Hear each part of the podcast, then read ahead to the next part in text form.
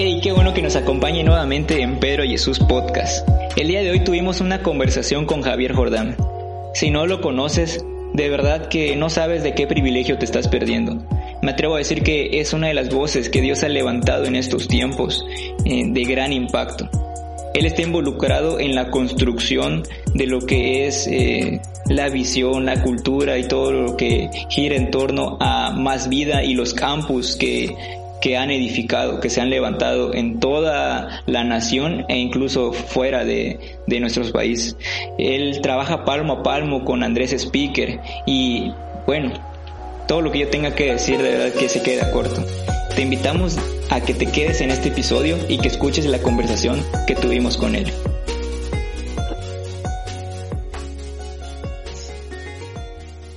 ¿Qué tal amigos? ¿Cómo están? Les agradecemos que sigan escuchándonos. Sabemos que este podcast ha sido de mucha bendición para la vida de muchas personas. Hemos recibido comentarios, hemos recibido ahí demasiados eh, demasiados argumentos buenos a favor de, lo que hemos estado haciendo y también en agradecimiento pensamos hacer con base eh, dinámicas de preguntas y respuestas. El tema de plantación de iglesias es un tema que he visto que ha nacido del corazón de todos los que nos han escuchado.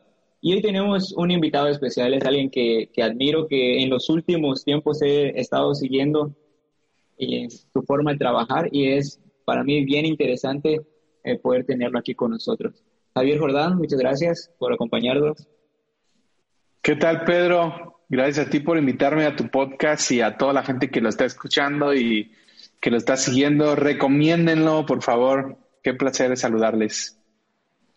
¿Qué tal, Javier? Eh, es un gustazo que, que, nos acompañes y pues nos gustaría saber quién es Javier Jordán, a qué se dedica.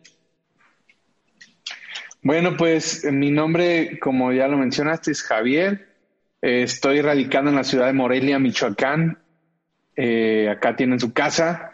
Eh, trabajo en el ministerio que se llama Más Vida con los pastores Andrés y Kelly Speaker. Y pues prácticamente mi área de ministerio tiene que ver con el lanzamiento de nuevas iglesias, nuevos campus, entre otras actividades, ¿no? Pero prácticamente ha sido mi, mi área fuerte de cuidar eh, nuestros equipos de pastores y este, abrir nuevas iglesias, nuevos campus. Y bueno, cuando tengan oportunidad están invitados a venir a Michoacán, uno de los estados más bellos de nuestro país. Mucha lluvia, mucha agua, bosques, buena comida, de todo por acá. Qué genial. Eh, pues yo tuve la oportunidad de unirme a lo que era la experiencia colectivo Ancla, que tuvieron ahí unos cursos. Y la verdad yo quedé bien, bien sorprendido. Te había, había tenido la oportunidad de, escucharte antes, pero quedé bien sorprendido con este tema de plantación de iglesias. Y em, con muchos amigos en común pudimos hablar porque creo que en esta parte específicamente de la República, el material es muy escaso en cuestión al tema de que si una persona que está iniciando en el ministerio tiene anhelos de iniciar en el ministerio, eh, es un poco escaso de estas plataformas de capacitación. Y creo que a través de esta pandemia muchas iglesias comenzaron a hacer estas actividades. Y compartir eh, lo que logré escuchar de ti en través de plantación de iglesias fue bien impresionante. ¿Y cómo, cómo es el plantar una iglesia? ¿Cómo es que Javier Jordán se involucra en esa tarea? Bueno, ¿cómo es plantar una iglesia? Es todo un desafío en todos los sentidos. Lo que recomiendo primero es que haya un llamado de parte de Dios para hacerlo, que haya una eh, visión que venga del corazón de Dios. Plantar una iglesia no tiene que ser un eh, momento de, emoción, tampoco tiene que ser una moda, tampoco por resentimiento. Hay muchísimas razones que te puedo dar y les puedo dar, Pedro, por el cual no plantar una iglesia. Eh, o razones no saludables para plantar una iglesia. Número uno, plantar una iglesia no es una moda. De pronto hay una generación que piensa que esto es cool, chido y hay que hacerlo y eh, te va a dar popularidad, te va a dar, eh, no sé, te va a dar un nombre. Eso no es una razón correcta. Hay otra gente que ha abierto iglesias por, por amargura, ahí como lo escuchas, por amargura, es decir, tienen una mala experiencia de algún líder, algún pastor, eh, alguien a lo mejor que fue un liderazgo tóxico, les lastimó, etcétera. Entonces en tu corazón dices, bueno, yo quisiera hacer algo y no va a ser así. Cuando yo sea pastor o cuando yo hablo en iglesia lo voy a hacer diferente y voy a ser inclusivo y voy a poner a servir a todos y no voy a ser religioso, etcétera. Esa es una mala razón por, por, por resentimiento, es una razón errónea, equivocada. Otra razón por negocio. También hay gente que ve en esto un tema de un changarro. Dice, bueno, pues si, si este uh, se arma ahí con el tema de los diezmos, lo hacemos y ya se armó. Y alguna gente lo hace por negocio. Hay gente que lo hace por herencia. Es como, pues mi tío era pastor, mi papá es pastor, pero yo también tengo que ser pastor. Y he visto a muchos pastores que están frustrados porque no era su llamado, pero están heredando entre comillas, están heredando algo y eh, deciden hacerlo o deciden plantar porque fue lo único que se les inculcó, fue lo único que aprendieron a hacer o se les enseñó a hacer o se les espera. Y, bueno, al final de cuentas tenemos líderes frustrados, sus ojos no brillan, sus ojos no resplandecen porque no era un llamado. Entonces, lo primero, antes que cualquier cosa, Pedro, yo recomiendo que aquella pareja, aquel, aquel hombre, aquel joven o aquella mujer que quieran aventurarse, necesitan un rema, una palabra de Dios específica que le esté diciendo que fueron llamados para eso. Es como el, cimiento, el cimiento, el fundamento de, si no hay una razón de una palabra de Dios, no lo hagan, por favor. Eso no significa que no, que no va a prosperar. Claro que puede prosperar, pero va a haber mucho dolor en el camino. Va a haber eh, temporadas muy difíciles en el camino. Yo digo que puede funcionar, lo hagas por la razón que lo hagas, puede funcionar, pero va a doler. Va a doler mucho, vas a caminar con tus ojos sin brillo, eh, vas a lastimar gente en el proceso. Es mejor empezar con la motivación correcta, la motivación bíblica, la motivación genuina, la motivación saludable, sana. Así que número uno es eso, Pedro. Motivación correcta. Claro. Eh, últimamente he escuchado mucho sobre este tema de las motivaciones, porque creo que sí se generan estas, estas frustraciones. Específicamente, ¿habrá algún ejemplo o algunas, algo así sin mencionar nombre, algún tipo de casos que hayas conocido de, se podría decir, de eventos o personas que digan, chim, me topé con pared, creí que esto era así, y específicamente cuáles podrían ser esas frustraciones. Sí, tengo muchas historias eh, y voy a mencionar los nombres. No, no te creas. No, tengo, tengo muchas historias y eh, tengo, por ejemplo, un amigo que este yo creo que era más por el tema de que no lo dejaron servir en su iglesia. Oh. Y yo lo puedo poner en el tema, yo lo puedo poner en el rubro de los que están heridos y lastimados. Lo mencioné hace ratito como los amargados, pero no, puede ser gente, gente que fue afectada, como dije, por un liderazgo tóxico, alguien que no dejaban servir, alguien que le tocó un pastor mala onda, siempre hay de esos. Pero de antemano te digo, no es una excusa para irte y abrir una iglesia. Y uno de los ejemplos que tenemos en la Biblia es el, rey David.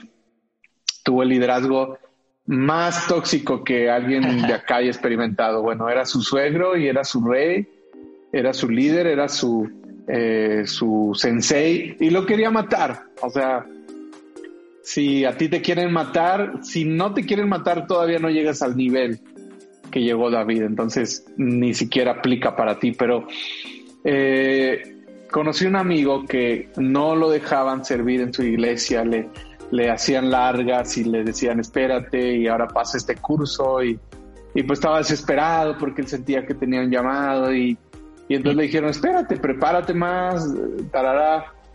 Y pues no aguantó. Empezó una iglesia. Y bueno, el tema con él fue que ni tenía la preparación, ni tenía los recursos, invirtió el dinero que tenía de una eh, liquidación que le habían dado de un trabajo, junto con unos amigos, rentaron un lugar ahí, vinieron a pedir consejo, le dije, bueno, pues aguanta, si vas a plantar una iglesia vamos a hacerlo despacio, vamos a cerrar el ciclo correctamente con tus pastores, eh, vamos a terminar bien para que empieces bien.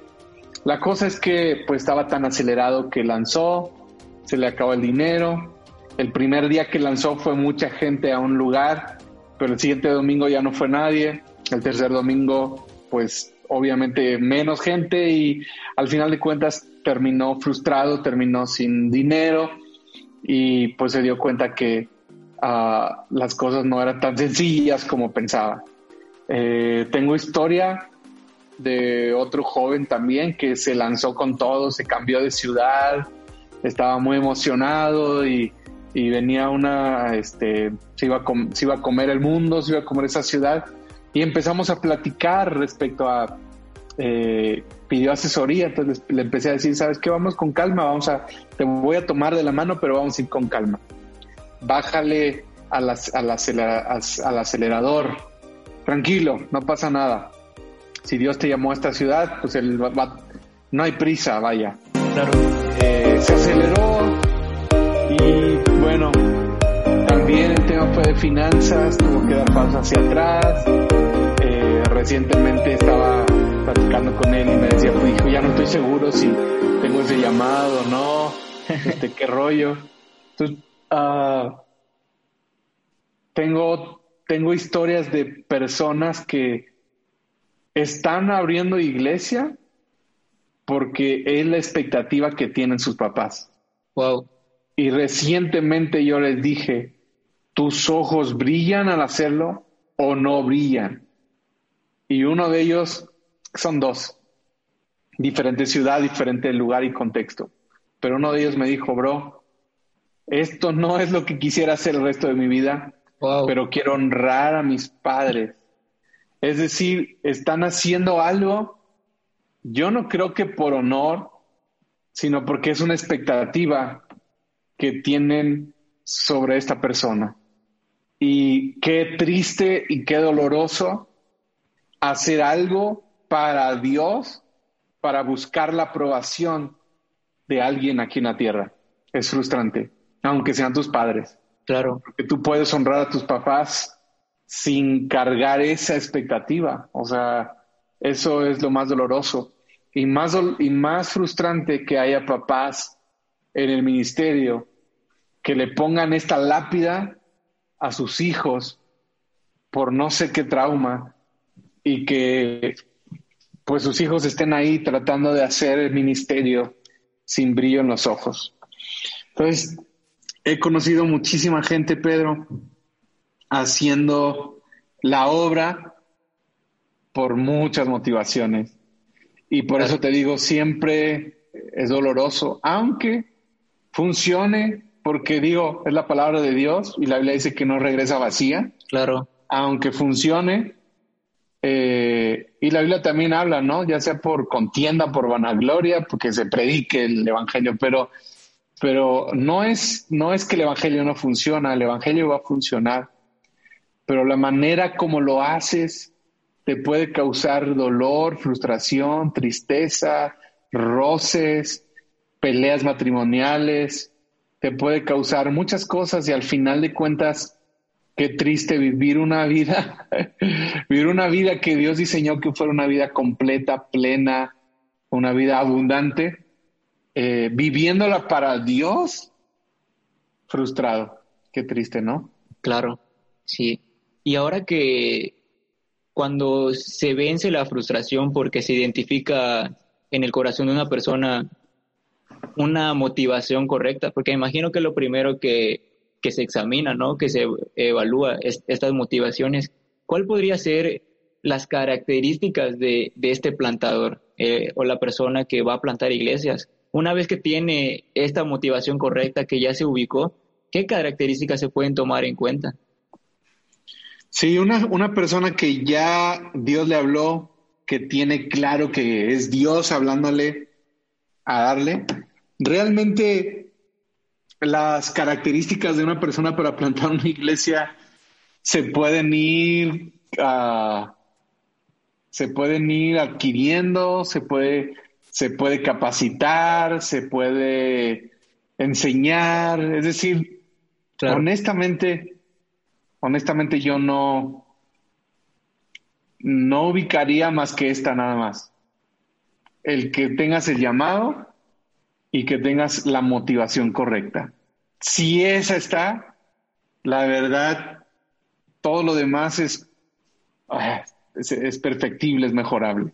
Si no sabes mucho de la Biblia, ah, te enseñamos, te mandamos al instituto, te capacitamos. Si no eres bueno para, para comunicar, bien, eso se aprende con práctica, te enseñamos a comunicar, eh, te ponemos a practicar. Si no tienes buena adicción, hasta con el lápiz, ¿no? Aprendes ahí a tener buena adicción. Claro.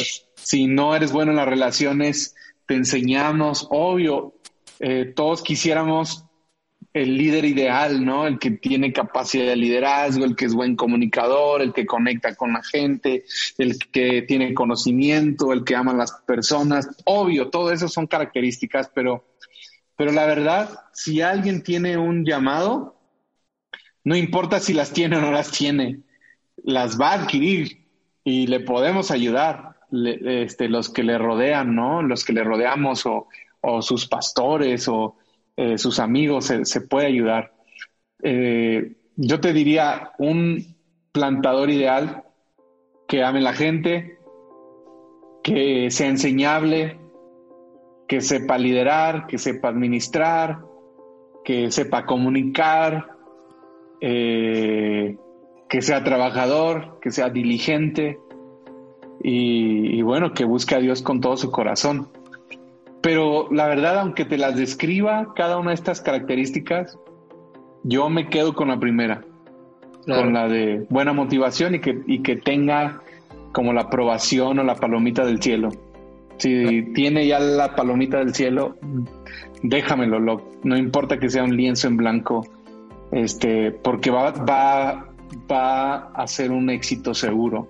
En cambio, si yo tengo a una persona que es buen comunicador, que va al instituto bíblico y tiene teología y sabe la, Biblia al derecho, al revés, y en arameo y griego, y, tiene el don de gente y saludador y todo el mundo lo conoce y es un influencer y, la sonrisa perfecta y, y, tiene todas las características, buen líder, pero no tiene la aprobación del cielo, no ha sido llamado, no tiene una palabra de Dios o la motivación genuina sino que hay una motivación extraña, claro. o rara o no sana, esa persona no solamente va a sufrir, pero va a hacer sufrir a los demás. Va a hacer sufrir a sus pastores, va a hacer sufrir a la gente que venga con él, va a sufrir él, va a sufrir su esposo, su esposa, dependiendo, y, va a ser un trauma, completo trauma.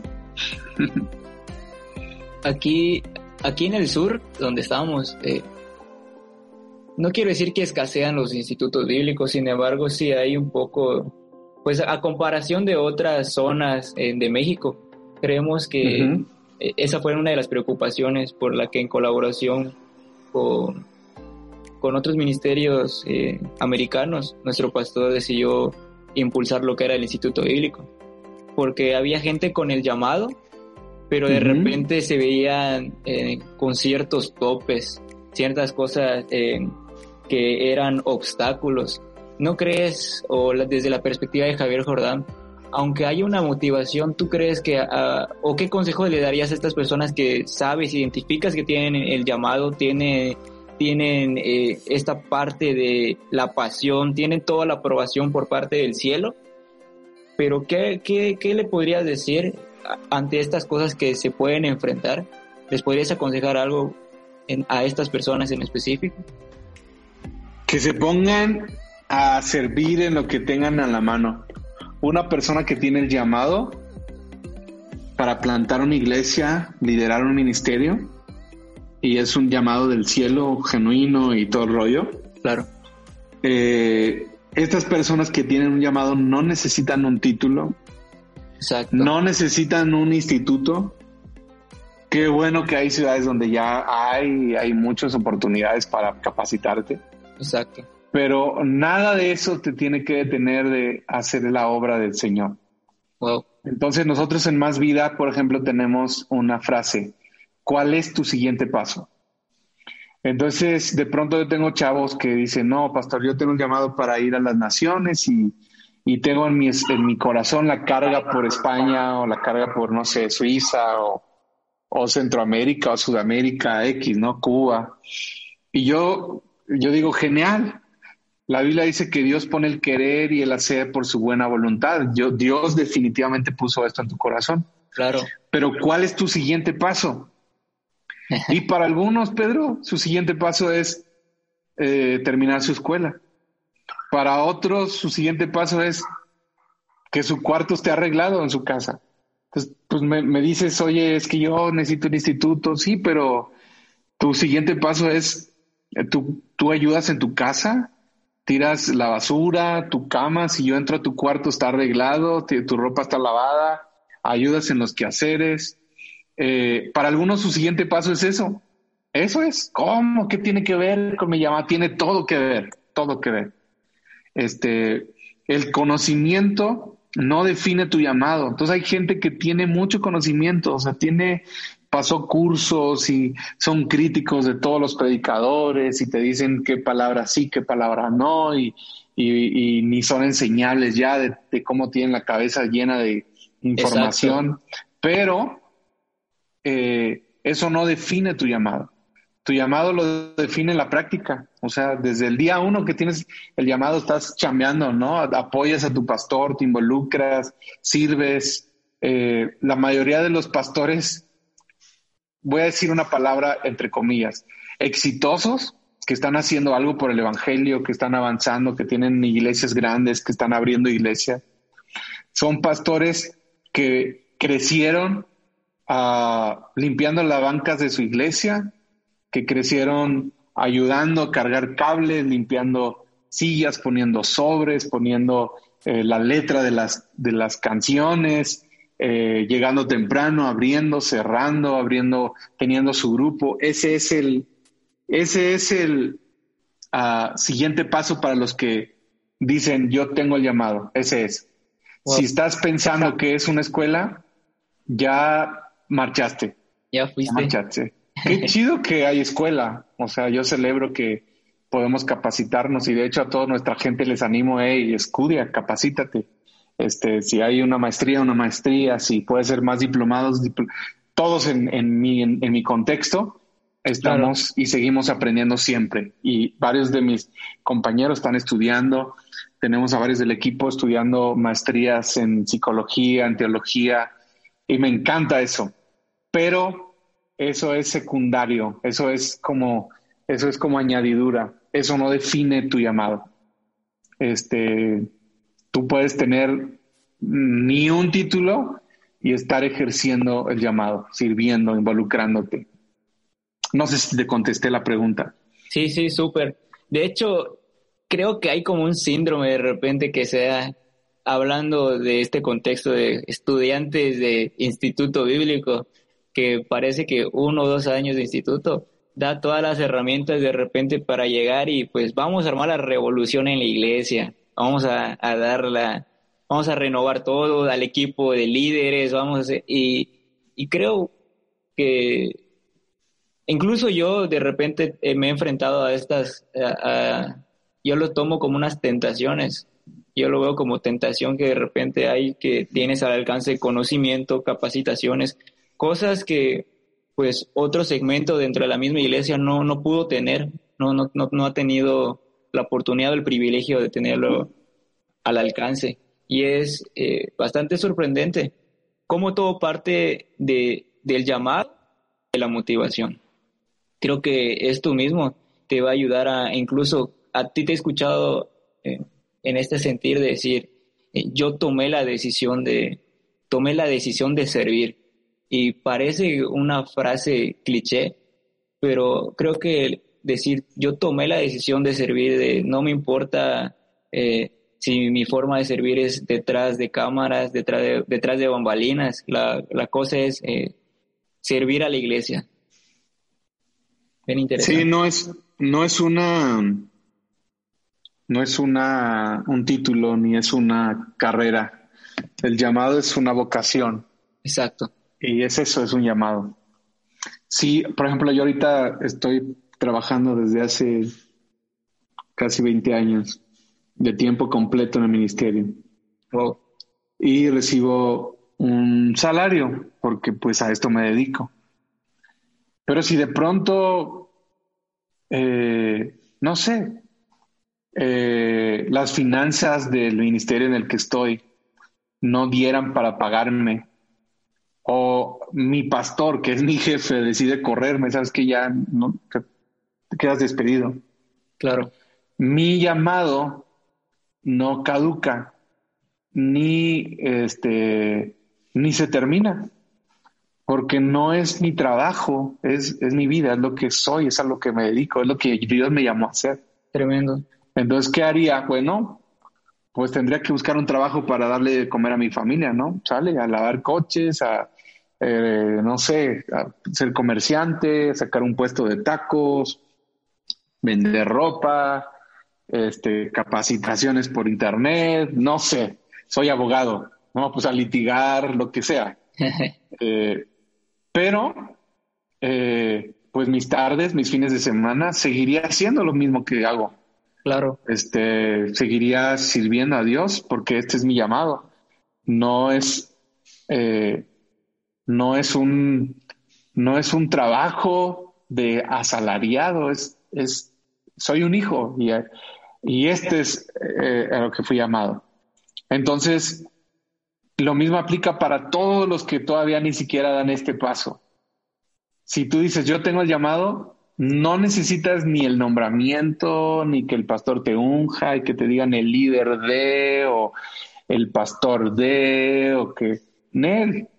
No, eh, este, si tienes el llamado a, recoger cables, a servir, a involucrarte, a invitar gente a la iglesia, a evangelizar, a, ayudar a pastorear, a servir a tu comunidad, a proclamar a Jesús, eso es el llamado.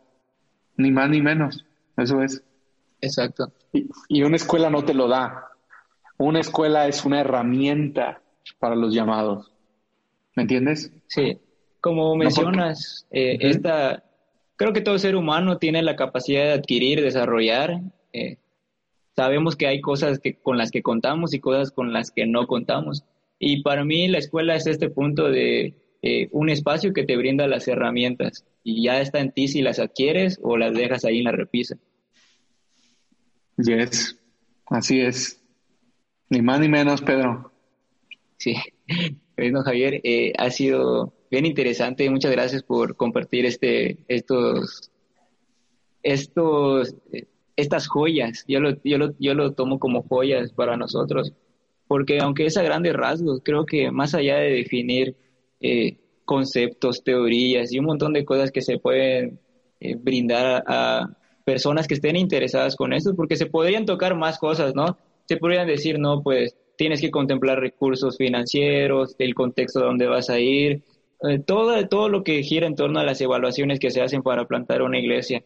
Pero creo que definir este punto de motivación, eh, solamente un amigo o alguien que ya recorrió eh, y que ya quizás ya se topó con la frustración, ya se topó con, con varios casos como estos, te podrá decir, sí está bien, sí está bien, que te capacites, está bien el instituto bíblico, todo eso está bien, pero antes que todo esto, la motivación y el llamado de Dios es lo que te va a guardar de muchas cosas.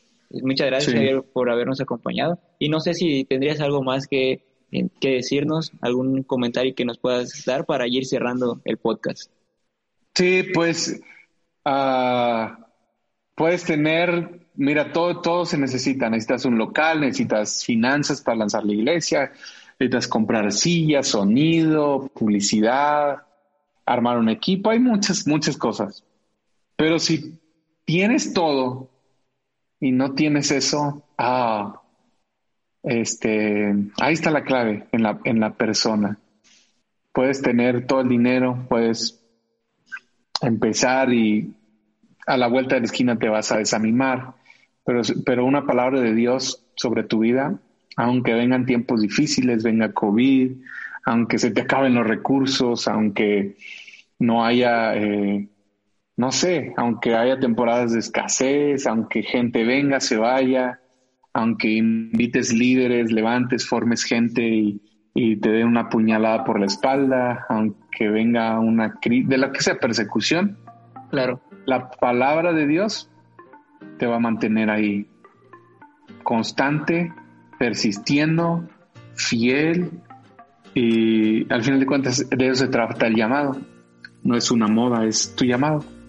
Y esa palabra de Dios eh, todos los que están escuchando este podcast, si quieran empezar un ministerio, la clave, la clave número uno es el llamado. Tienes la aprobación del cielo, tienes el aplauso del cielo, tienes el ok del cielo, tienes el lanzamiento del cielo.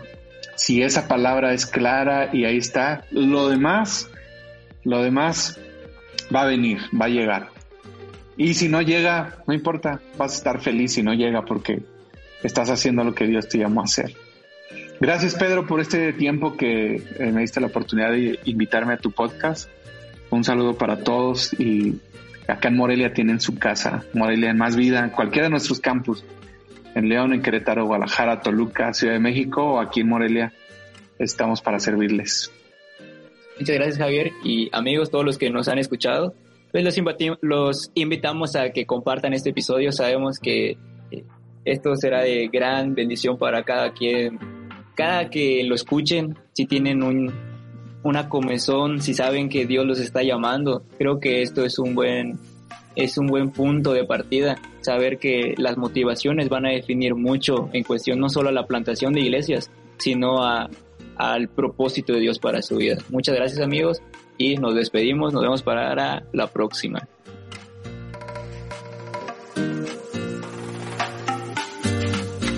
Qué bueno que llegaste a este punto. De verdad que hablar con Javier eh, despertó muchas cosas en mi corazón, se alinearon algunos sentimientos, algunas emociones, algunos pensamientos. Y yo sé que al igual que en mí, esto pasó en ti. El, soñar con ser parte de la construcción eh, de los sueños de Dios, el tener sembrado en nuestros corazones un anhelo por servirle, nos hace muchas veces perder el piso o perder eh, la orientación, la dirección de cuál es el verdadero propósito detrás de todo esto. Y este episodio estoy seguro que construyó, edificó y derrumbó algunas cosas en tu mente y corazón. Y sabes, eh, te agradezco por haber llegado a este momento. A nombre de Jonathan Canché y de un servidor, nos despedimos y te pedimos que compartas este episodio para eh, aquellas personas que tú sabes que pueden ser... Eh, construidas, que pueden ser edificadas, que pueden ser igual consoladas al escuchar este episodio. Muchas gracias, nos vemos.